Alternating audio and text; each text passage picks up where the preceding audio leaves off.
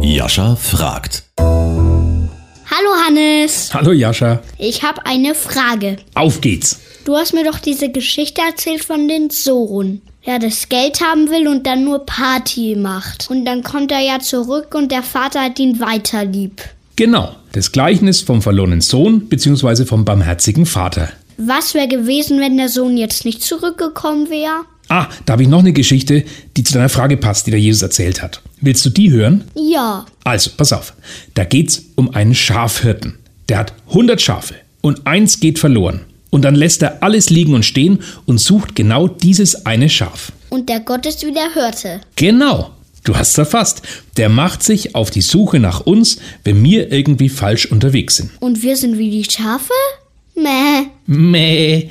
Naja, vielleicht sind wir ein bisschen intelligenter. Und Schafe haben Haare. Und du hast keine Haare. Sehr witzig. Du, ich habe sogar ein Lieblingskirchenlied, das heißt, weil ich Jesu Schäflein bin. Ich habe mal auf YouTube ein Video gesehen mit lauter solchen lustigen, hüpfenden Schafen. So ein Schaf wäre ich auch gern. Kannst du ja sein, weil wir eben einen guten Hirten haben, der auf uns aufpasst. Bringst du mir dein Lied von Schäfchen bei? Ja, das mache ich bis zum nächsten Mal. Und da überlege ich mir wieder ein paar gute Fragen. Das magst du bestimmt. Tschüss, Schaf Hannes. Tschüss, Schaf Jascha. Tschüss, guter Hörte Gott.